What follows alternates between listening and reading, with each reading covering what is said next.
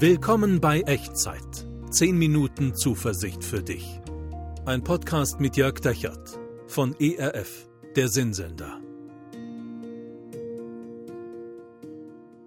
Hallo und herzlich willkommen bei Echtzeit. Mein Name ist Jörg Dechert und hier sind wieder 10 Minuten Zuversicht für dich. In der letzten Echtzeitfolge haben wir angefangen, über Gottes Leidenschaft miteinander nachzudenken, weil ich glaube, dass Gottes Leidenschaft eine Quelle von Ermutigung sein kann sein will, sein sollte. Und weil das eine Quelle ist, die in unserer deutschen Kultur zumindest oft verschüttet ist. Eine Quelle für Ermutigung, die wir so ein bisschen aus dem Blick verloren haben. Und selbst wenn du vielleicht schon lange Christ bist, schon lange Christin bist, vielleicht nicht unbedingt so in Kirche, in Gemeinde, in deinem Hauskreis oder wo auch immer äh, Gott als leidenschaftlich erlebt hast und Gott dir leidenschaftlich vorgestellt worden ist. Die Bibel aber ist da sehr klar. Gott hat Leidenschaft, Gott ist leidenschaftlich. Ich gehe noch einen Schritt weiter und sage, Gott ist Leidenschaft. Und da steckt Ermutigung drin, denn das zeigt, Gott kümmert sich um dich und um mich, nicht so wie ein Sachbearbeiter, bei dem man Formulare ausfüllen muss, dann reicht man die ein und dann hofft man das Beste, sondern Gott begegnet dir und mir mit Leidenschaft, mit Emotion, mit Zugewandtheit. Und Jesus zeigt das immer wieder. Gott ist mit Leidenschaft an dir dran. Er sieht dich. Er kümmert sich um dich. Er trauert mit dir. Er konfrontiert dich, er interessiert dich für dich.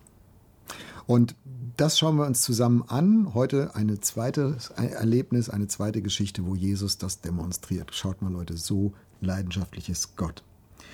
Und der Kontext hier ist, dass Jesus unterwegs ist ähm, durch die Dörfer in Galiläa, so im Norden von Israel, und er zieht von Dorf zu Dorf, geht immer in die Synagoge, redet mit den Leuten und er predigt und er heilt Menschen, die krank sind. Und er befreit Menschen, die unter irgendwelchen okkulten Belastungen leiden.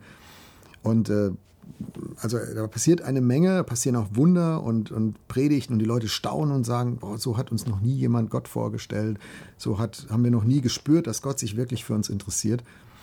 Und dann erklärt uns der Evangelist Matthäus an einer Stelle im neunten Kapitel, was sozusagen innen in Jesus in dieser ganzen Zeit vor sich geht. Und das würde ich dir gerne vorlesen. Matthäus 9, Vers 35 und 36. Da heißt es, und Jesus zog umher in alle Städte und Dörfer und predigte das Evangelium von dem Reich, also dem Reich Gottes, und er heilte alle Krankheiten und alle Gebrechen. Und als er das Volk sah, jammerte es ihn, denn sie waren geängstet und zerstreut wie die Schafe, die keinen Hirten haben. Ich glaube, das müssen wir ein bisschen auseinandernehmen. Erster Punkt, da steht, es jammerte ihn. So ein schönes Lutherdeutsch. Ne? Es jammerte Jesus. Jesus hat das gesehen, wie es den Menschen geht, wie es uns geht, wie es dir geht, wie es mir geht. Und er hat gesehen, da ist Krankheit, da ist Angst, da ist Hoffnungslosigkeit, da haben Menschen mit ihrem Leben abgeschlossen. Ähm, da sind Menschen gefangen in, in Gedanken und in Zuständen, aus denen sie nicht mehr rauskommen, in Bindungen, und Jesus sieht das und er guckt nicht wie so ein Chirurg drauf mit so einem analytischen Blick und seziert das und sagt, ja, da ist hier der, ist dafür der Grund und da ist das passiert und da ist das passiert, so wie wir das vielleicht machen würden. Nein, es jammert Jesus, es berührt sein Herz im tiefsten. Es berührt das Herz von Jesus, wenn er sieht, wie es Menschen geht.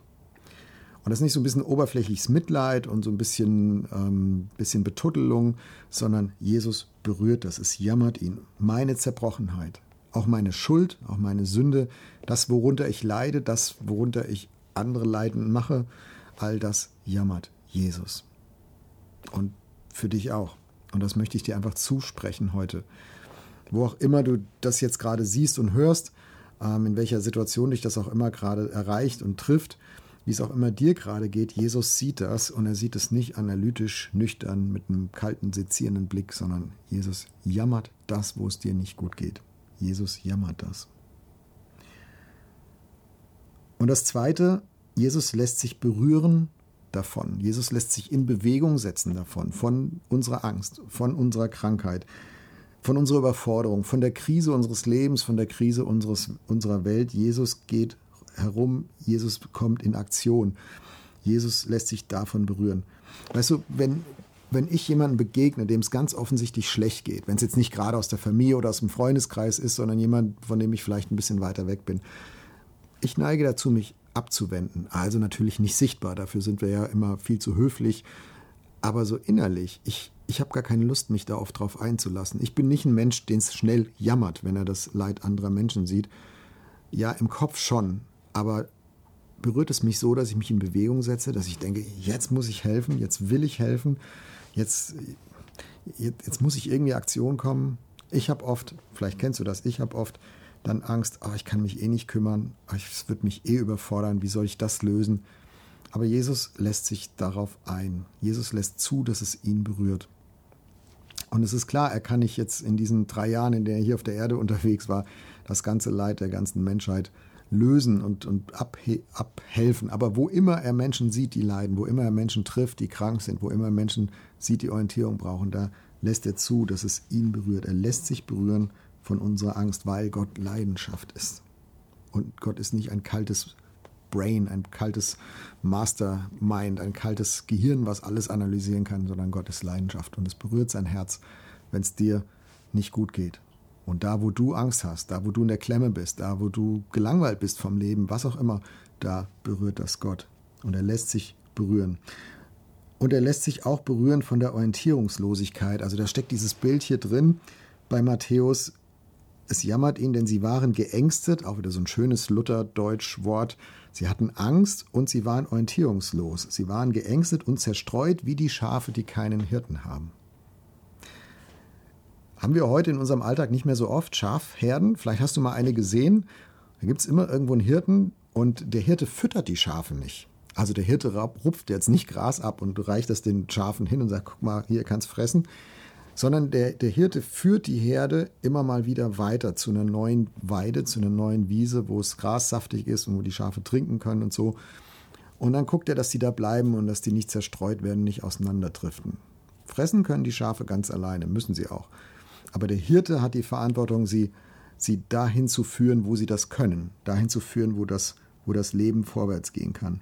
Und hier in diesem Matthäus 9, in, in, dieser Szene ist das so, dass Jesus die Menschen sieht und es jammert ihn, denn sie waren geängstet und zerstreut wie die Schafe, die keinen Hirten hatten. Das heißt, die waren orientierungslos, so hat Jesus das wahrgenommen. Die sind mit dem Leben nicht so klar gekommen, wie Gott sich das eigentlich geträumt hat und vorgestellt hat. Und Jesus geht jetzt gar nicht in die Fehlersuche und Jesus geht gar nicht in das schwarze Peter-Spiel und sagt, ja, es ist auch kein Wunder. Also wenn ihr schuldig werdet aneinander, dann müsst ihr halt mal hier moralisch anständiger leben oder so. Also Gott seziert nicht die Gründe und Gott rechnet ihnen nicht vor, sondern Gott hat eine Leidenschaft an dieser Stelle, sie zu führen an, an, an einen Ort, wo es ihnen besser gehen kann. Sie waren zerstreut wie die Schafe, die keinen Hirten haben. Und das treibt Jesus dazu, zu sagen, ich will euer Hirte sein. Deswegen hat Jesus an einer anderen Stelle mal gesagt, ich bin der gute Hirte. Also ich möchte euch führen an eine Stelle, wo euer Leben wachsen kann, wo euer Leben besser werden kann und wo ihr diese Orientierungslosigkeit verlieren könnt. Und ich möchte euch da gerne hinführen. Also nicht im Sinne von ein Norden und ich sage euch jetzt mal hier die Wacht an, wo es lang geht und ihr kriegt mal eine klare Ansage. Das kann Jesus auch, aber hier, hier jammert es ihn. Und er sieht, die Menschen brauchen Orientierung. Und ich glaube, das sind wir. Also du und ich, wir brauchen das auch. Ich zumindest, ich brauche das. Ich brauche Orientierung. Aber nicht im Sinn von klare Ansage und mach jetzt das und tu morgen jenes und übermorgen dann das, sondern ich brauche jemanden, der mein Leben dahin führt, wo es sich entfalten kann, wo es wachsen kann. Und das ist, was Jesus gerne tut. Und zwar mit Emotionen. Jesus füttert mich nicht und er wird dich nicht füttern, aber führt uns dahin, wo wir uns selber sozusagen ernähren können und wo unser Leben Qualität gewinnen kann. Jesus geht in diese Rolle rein, aus Leidenschaft. Ich bin der Guthirte für dein Leben. Glaubst du das? Möchtest du das gerne glauben? Ich bin dabei, das einzuüben. Ich bin dabei, dieses Vertrauen immer wieder zu investieren in Jesus und zu erleben, ja, es lohnt sich und es funktioniert und es stimmt. Und Jesus erweist sich tatsächlich als der Gott, der mir mit Leidenschaft und als Leidenschaft begegnet. Und das bitte ich für dich auch. Das, lass uns das zusammen beten, wenn du magst und ähm, kling dich in die Worte ein, die du mich sprechen hörst. Mach so zu deinem Gebet. Wir beten. Jesus, du kennst meine Situation ganz genau. Du siehst, wo ich Angst habe. Du siehst, wo ich Orientierung suche. Du siehst, wo ich mich zerstreut fühle, entfernt von anderen, entfernt von dir. Und was auch immer da gewesen ist und warum auch immer das geworden ist, mein Gebet ist, dass du mein guter Hirte bist, dass du auftauchst. Danke für deine Leidenschaft. Danke für deine Leidenschaft für mich und für meine Situation. Danke, dass du dich davon berühren lässt. Danke, dass es dich jammert.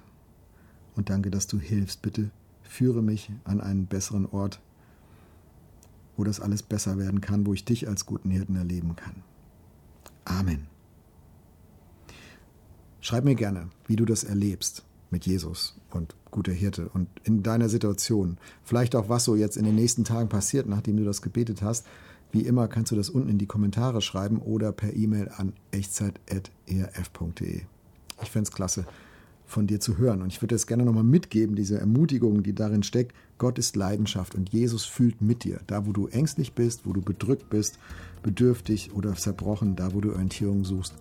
Jesus füttert dich nicht, aber er führt dich an einen Ort auf fruchtbares Land, wo dein Leben wieder sich entfalten kann und die Qualität gewinnen kann, die Gott für dich träumt. Gott segne dich dabei. Er segne dich und behüte dich Gott lasse leuchten sein Angesicht über dir und sei dir gnädig. Der Herr erhebe sein Angesicht auf dich und schenke und bewahre dir seinen Frieden.